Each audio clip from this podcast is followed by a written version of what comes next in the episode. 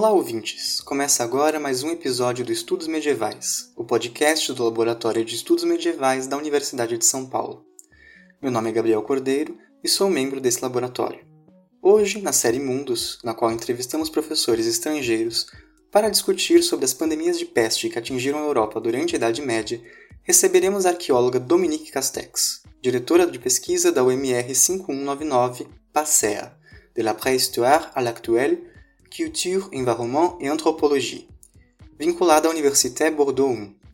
As UMRs ou Unité Mixte de Recherche são laboratórios regidos pelo Centre National de la Recherche Scientifique, o CNRS.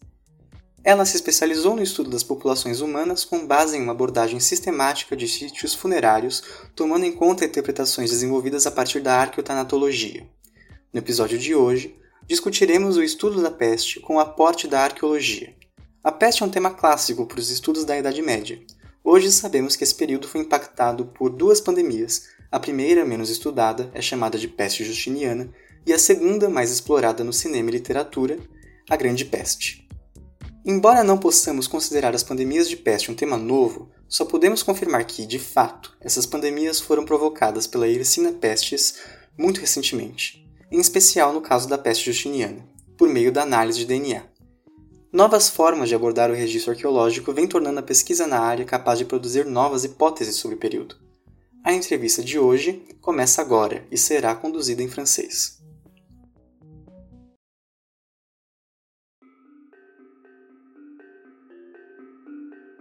Professeur, c'est un plaisir de vous accueillir dans notre podcast. Je vous remercie d'avoir accepté notre invitation.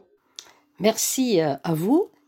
Alors, comme euh, vient de le préciser euh, Gabriel Cordeiro, je suis Dominique Castec, je suis directrice de recherche au CNRS à l'Université de Bordeaux.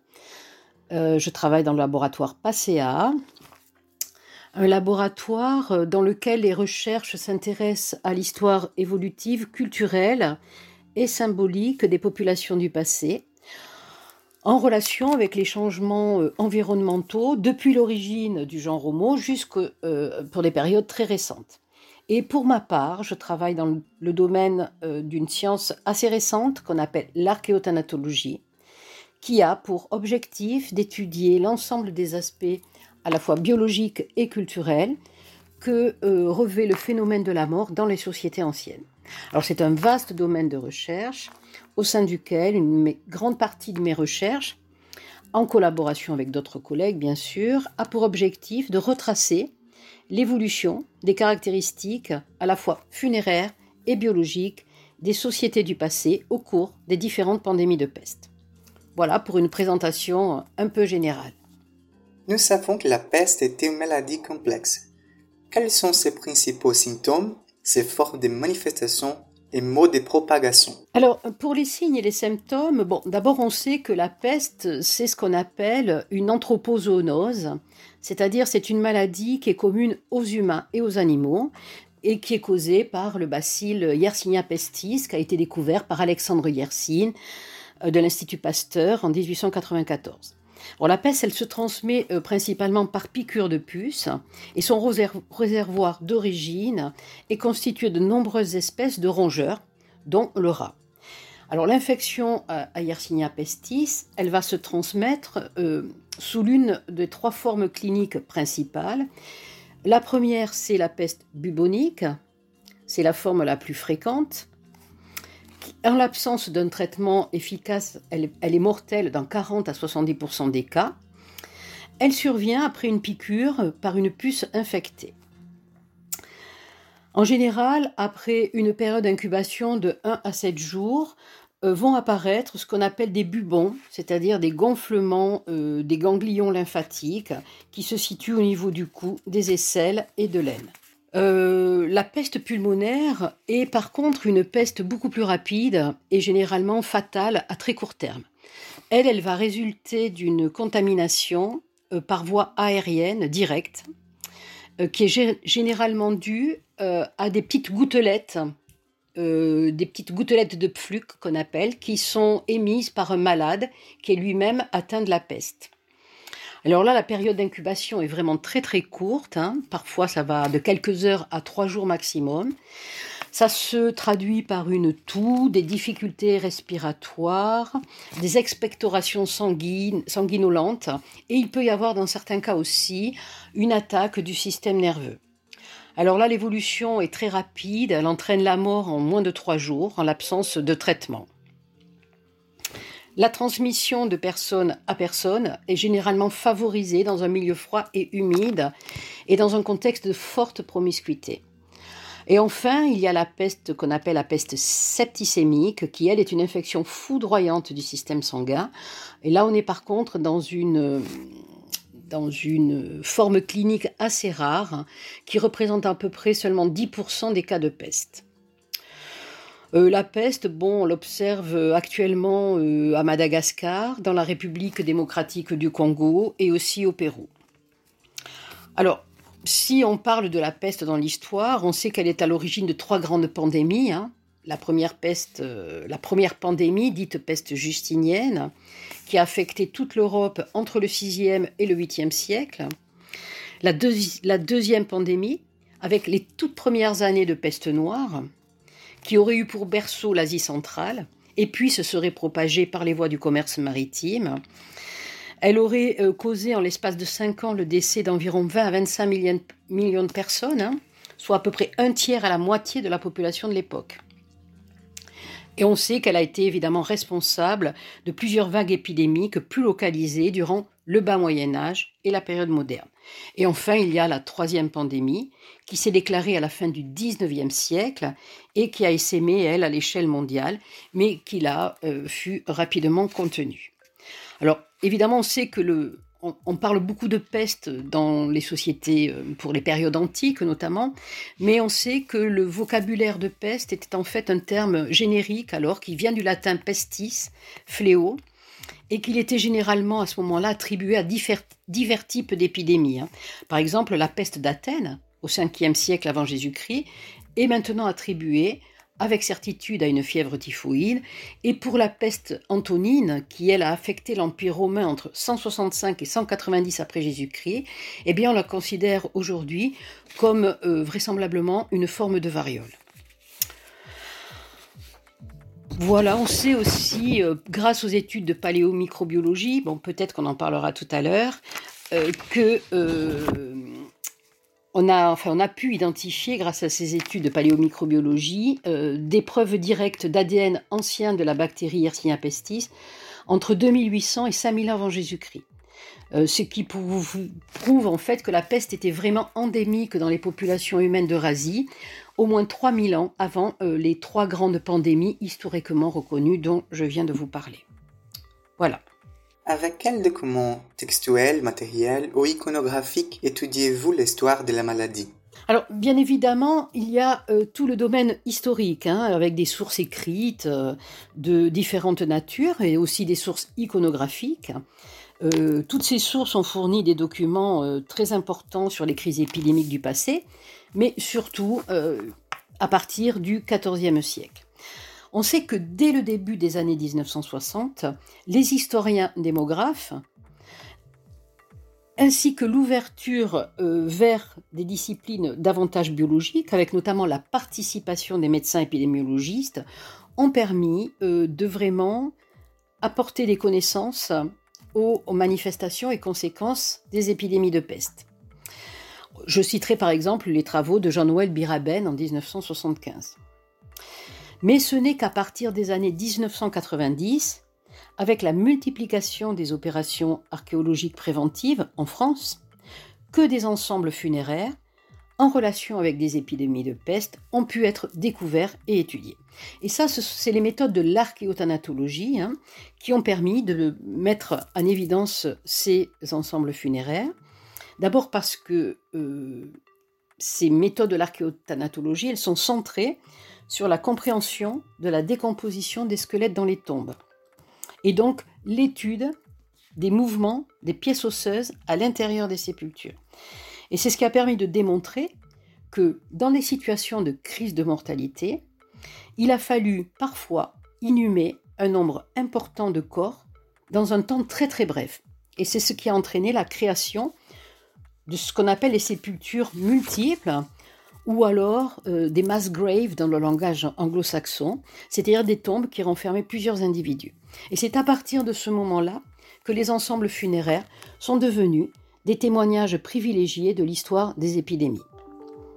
Avec en parallèle, évidemment, il y a eu les progrès de l'anthropologie biologique qui ont permis d'abord de rechercher des lésions sur le squelette qui pourraient être éventuellement liées à des lésions traumatiques qui évoqueraient des violences, des faits de guerre et des massacres, et en l'absence de ces traces, d'orienter plutôt vers l'hypothèse de pathologies infectieuses très virulentes, comme la peste, mais aussi euh, le choléra, d'autres types de maladies infectieuses très rapides, qui ne permettent pas le développement de lésions osseuses. En étudiant aussi la composition par âge et par sexe de la population, on peut définir des crises de mortalité en particulier parce que toutes les crises ne touchent pas les mêmes tranches de la population.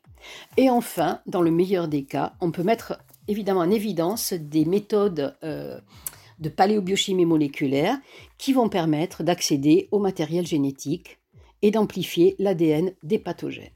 Intéressons-nous maintenant à l'impact de la maladie sur les sociétés.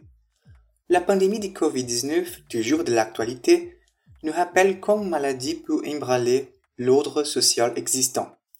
Dans le cas de la peste noire et la peste de Justinien, est-il possible d'identifier des ruptures et des transformations dans la société grâce aux traces matérielles? Alors, euh, si vous voulez, en archéologie, actuellement, on a une trentaine de sites qui sont en relation avec la deuxième pandémie de peste. Je ne parle pas de la peste justinienne, je ne parle que de la deuxième pandémie. Une trentaine de sites, dix à peu près en lien avec la peste noire, c'est-à-dire les premières années de la deuxième pandémie, et une vingtaine d'autres sites qui sont en relation avec les résurgences de la peste noire. Donc une trentaine de sites entre le XIVe et le XVIIIe siècle. Et par l'étude des pratiques funéraires de tous ces sites, il a été possible de fournir une première synthèse des pratiques funéraires et de mettre en évidence effectivement une rupture progressive du rituel funéraire. Alors non pas de la société, mais du rituel funéraire en tout cas, ça c'est sûr. Alors on voit qu'au début de la deuxième pandémie, on respecte la plupart des usages funéraires chrétiens, notamment la position et l'orientation des corps ne varient pas. La seule différence peut-être avec les autres inhumations pratiquées en temps normal, c'est le recours à des sépultures multiples, c'est-à-dire l'inhumation de plusieurs cadavres dans une même fosse. Durant les 15e et les 16e siècles, on voit que la rationalisation de l'espace d'inhumation va prendre peu à peu le pas sur le respect des normes chrétiennes. Et c'est ce qu'on voit à travers la grande variabilité dans les modes de dépôt des corps dans les tombes. Les corps sont superposés, ils sont dans tous les sens. À partir du XVIIe siècle, on va passer progressivement d'une inhumation en terre consacrée, c'est-à-dire dans les cimetières paroissiaux, à des lieux qui vont être vraiment dédiés aux malades, c'est-à-dire les cimetières, les infirmeries et les hôpitaux, et par conséquent les cimetières d'infirmeries et d'hôpitaux. Et à partir du XVIIe siècle, on voit que les euh, pouvoirs politiques vont imposer un cadre très strict et que l'isolement des malades et des morts va devenir la règle absolue. C'est-à-dire qu'il va falloir mettre en terre rapidement les morts, ce qui va prendre le pas sur toute forme de respect envers les cadavres, qui vont être très nombreux dans des sépultures qui rassemblent beaucoup beaucoup d'individus, qui vont être superposés, un peu jetés dans tous les sens, et on voit à ce moment-là apparaître euh, des pratiques à visée prophylactique, comme notamment l'utilisation de chaux. Alors, pour ces périodes, on voit donc que progressivement, du début de la deuxième pandémie à la fin de la deuxième pandémie, on a une rupture progressive des traditions funéraires.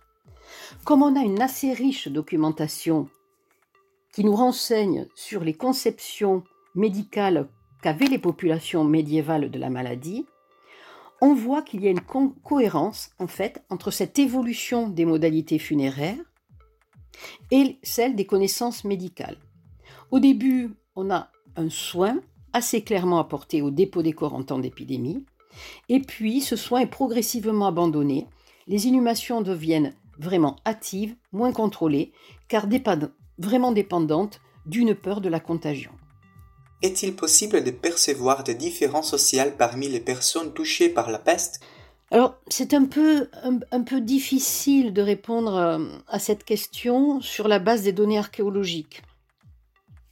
On sait que d'un point de vue euh, médical, la peste n'est pas discriminatoire, c'est-à-dire qu'elle va toucher indifféremment toutes les classes d'âge, et les hommes autant que les femmes.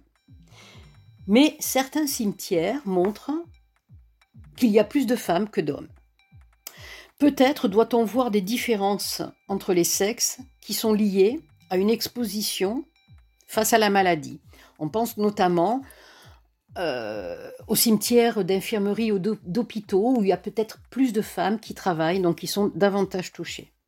Mais pour l'instant, on n'a pas ces deux sites en archéologie pour pouvoir discuter ça. Et d'après ce que j'ai compris des données historiques, les données sont extrêmement variables.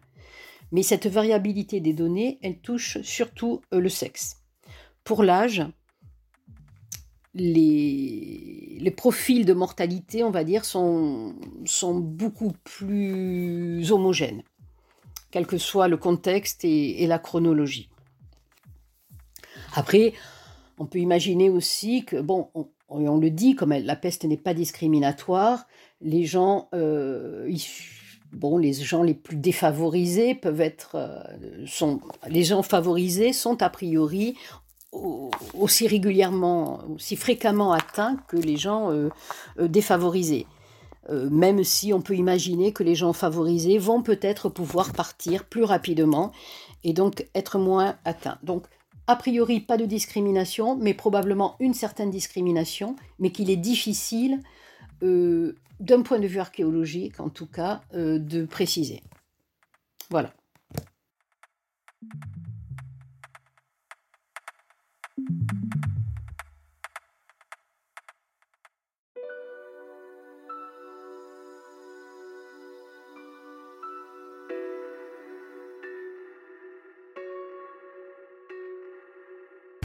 Le contexte urbain est généralement plus propice à la propagation des maladies.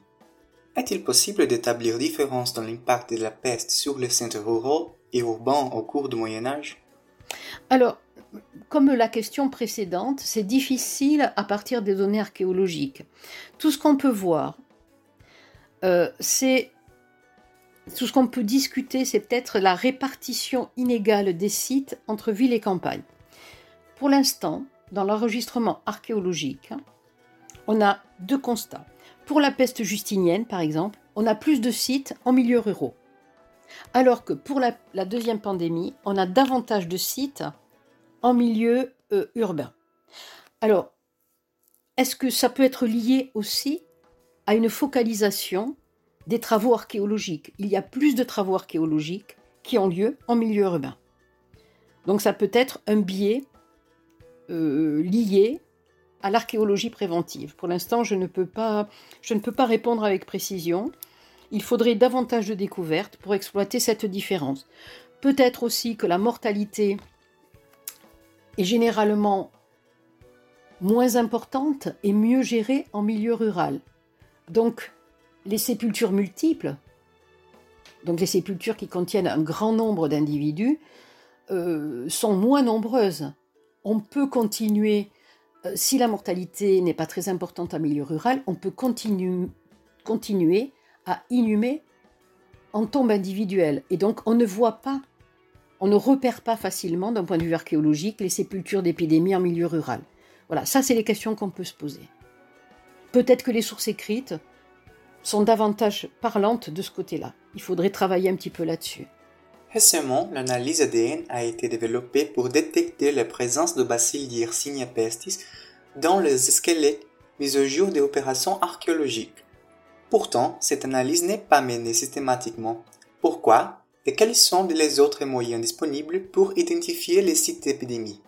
Alors, comme je l'ai dit, identifier un site d'épidémie, ça commence par la reconnaissance sur le terrain d'une crise de mortalité, c'est-à-dire plusieurs individus décédés et inhumés en même temps dans une sépulture. On élimine les relations à un fait de guerre ou un massacre. On regarde la répartition des âges et des sexes. Donc, on s'aperçoit qu'on est plutôt dans un contexte peste. Et dans le meilleur des cas, la certitude, elle vient de l'analyse ADN. Alors, la recherche d'ADN, elle s'effectue au niveau de la, de la pulpe dentaire. Euh, au niveau de la dent, c'est un tissu conjonctif qui est très vascularisé tout au long de la vie et qui est considéré comme vraiment quelque chose de privilégié car il est protégé de la contamination du milieu environnant par les mailles dentaires. Après, on ne trouve pas toujours de l'ADN conservé. L'ADN peut ne pas être conservé. Par exemple, dans des milieux très humides, la conservation de l'ADN est très très mauvaise. Mais ça ne signifie évidemment pas qu'il n'y avait pas de l'ADN pathogène, c'est juste qu'on ne le trouve pas. Et puis, ce qu'il faut remarquer, c'est que à ce jour, les avancées les plus importantes, finalement, dans le domaine de la paléogénomique, euh, concernent surtout les épidémies de peste, puisque maintenant c'est presque de la routine, comme on dit, et cela tient au fait qu'il s'agit d'une bactérie. Et l'ADN de la bactérie n'est pas si fragile que ça à extraire, alors qu'il y a encore des problèmes de conservation pour les virus ARN, qui sont impliqués par exemple dans la variole ou la rougeole. Donc on a du mal à identifier variole et rougeole parce qu'on a des virus ARN.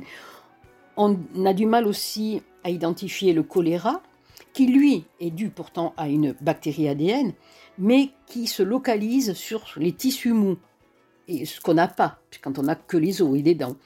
Et il n'est pas donc comme la peste, il n'a pas une diffusion qu'on appelle une diffusion hématogène. Il n'est pas distribué partout dans l'organisme. Donc voilà, il y a des avancées, des avancées qui concernent la peste, mais c'est un domaine la paléogénomique, c'est un domaine en pleine expansion et il y a déjà des travaux euh, qui sont en cours, qui visent vraiment à travailler, à rechercher euh, des virus ARN. Donc j'espère que bientôt on pourra identifier, et notamment pour la période antique, plusieurs sites qui sont sûrement liés à des crises de mortalité, mais dont on n'a pas encore identifié le pathogène. Est-ce que les données archéologiques peuvent nous aider à identifier l'origine et la propagation de la maladie à l'échelle européenne? Alors, pour l'origine de la maladie, là, il faut vraiment se référer euh, à, ce qu'on connaît actuellement à partir des sources euh, archéologiques euh, dont on dispose pour le moment et à tous les travaux de, paléogénomique notamment. par contre, je crois qu'il y a un travail à faire euh, sur les données archéologiques qui permettrait de proposer un début d'analyse spatiale euh, par SIGE notamment, le SIGE et les systèmes d'information géographique, hein, qui permettrait, qui serait fondé donc sur un recensement de sites, les sites dont on est sûr qu'ils correspondent à des épidémies de peste, et de pouvoir les confronter à ce que l'on a dans les données textuelles. Il faudrait cartographier ces deux types de données, archéologiques d'un côté, textuelles de l'autre, et pouvoir euh, comparer ces données. Bon, c'est en cours, hein, ça a été proposé dans le cadre d'une demande de, projet international. Donc peut-être que ça, euh, ça, pourra, ça pourra se faire très bientôt. Je pense que ce serait intéressant parce que ça permettrait d'avoir, euh, de discuter évidemment de la diffusion des épidémies et voir s'il y a concordance entre les données archéologiques et les données historiques, par exemple. Mais aussi, on pourrait, euh, à partir de cette cartographie, on pourrait peut-être discuter, autoriser certaines interprétations, donner des pistes pour essayer de comprendre ben, la dynamique globale, hein, l'évolution des épidémies, et puis peut-être appréhender des configurations, des structures spatiales, c'est-à-dire des territoires qui serait vraiment déterminant dans l'apparition et la diffusion des épidémies. Donc voilà, tout cela reste à faire et j'espère qu'on pourra le mettre en œuvre euh, très bientôt. Alors c'est fait en partie pour les données historiques, notamment les données de Jean-Noël Biraben, et il faudrait pouvoir le développer pour d'autres types de données historiques qui n'ont pas encore été exploitées, et aussi pour toutes les données archéologiques. Dans les documents de la peste est décrite comme une maladie dont le taux de mortalité est alarmant. L'archéologie peut-elle nous aider à mieux comprendre la mortalité et l'impact de la peste en termes démographiques? Quels sont les défis à relever pour mener à bien ce type d'analyse? Alors, pour tout ce qui concerne l'aspect démographique, on l'a un petit peu évoqué tout à l'heure, on a maintenant plusieurs ensembles funéraires euh, suspectés d'être en relation avec une épidémie de peste. Donc, si je ne prends que l'exemple de la deuxième pandémie, on a à peu près...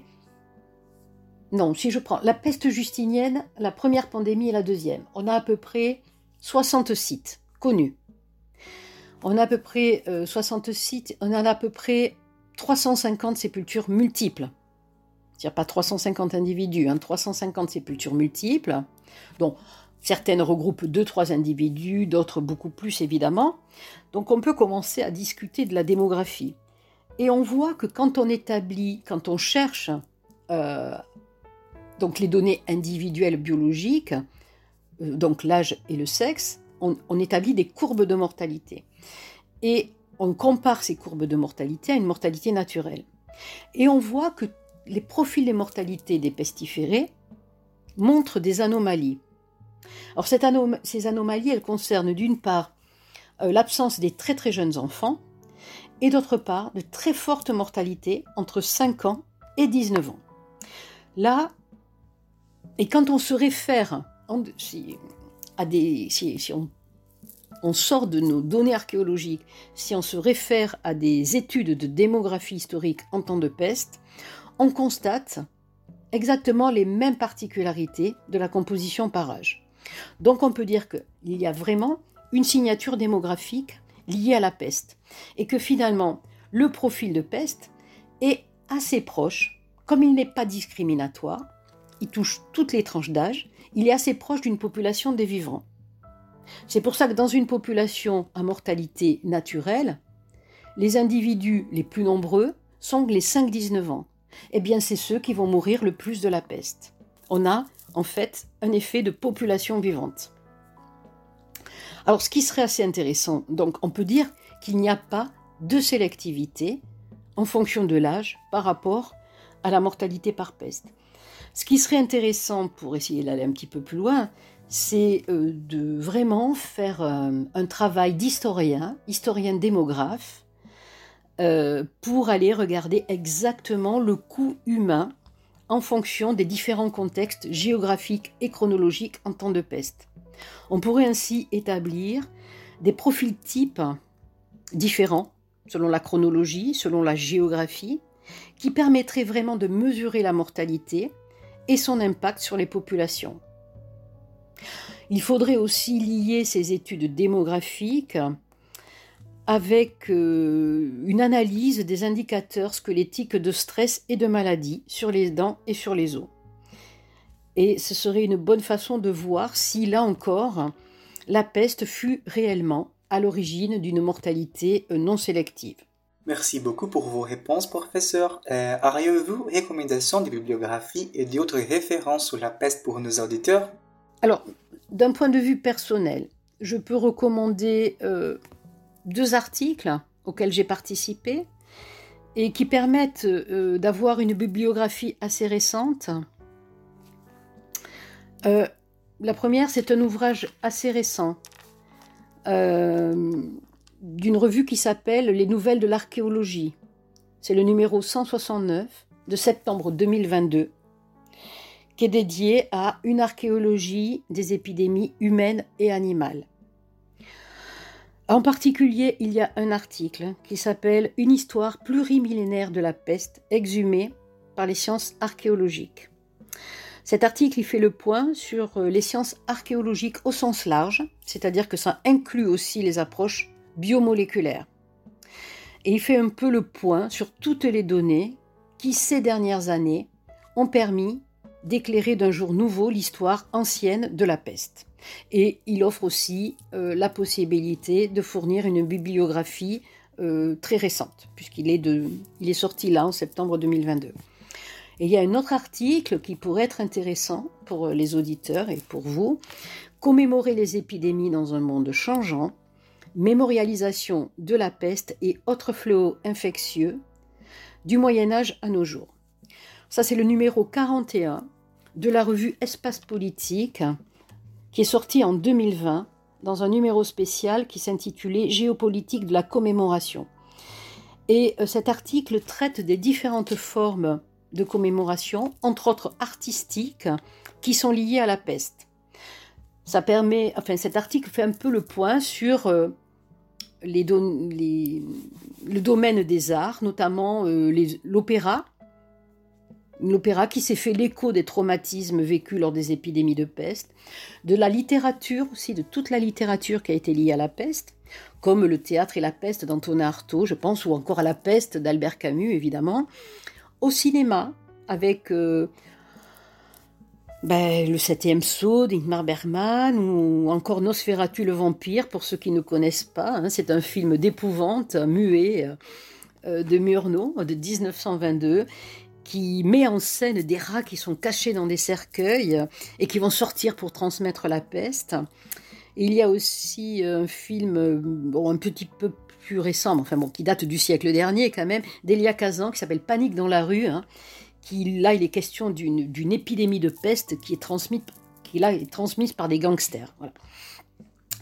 Et aussi, il y a, euh, on peut trouver dans cet article des références assez abondantes à des séries télévisées, à tout ce qui fait euh, euh, la photographie, des documentaires ou même des jeux vidéo. Hein, je ne sais pas si vous savez. Il y a Crusader Kings 2, The Reaper's Due de 2016 où on voit qu'il y a des stratégies de, jeu qui sont liées notamment à la peste noire et aux différentes façons de gérer le stress en temps de peste noire. il y a aussi Plague Tale Innocence, qui se déroule en pleine guerre de Cent Ans, avec une évocation de la peste noire et de la prolifération des rats. Voilà un petit peu. Euh, donc deux articles vous trouverez euh, plusieurs, euh, plusieurs informations liées à la peste. Bon, évidemment, il y en a, il y en a beaucoup d'autres. Je n'ai pas fait de, choix de podcast parce qu'il y en a eu tellement, tellement ces dernières années. Je pense qu'il suffit de taper peste ou plague euh, vidéo ou audio et de trouver euh, vraiment beaucoup de choses sur le sujet. Voilà.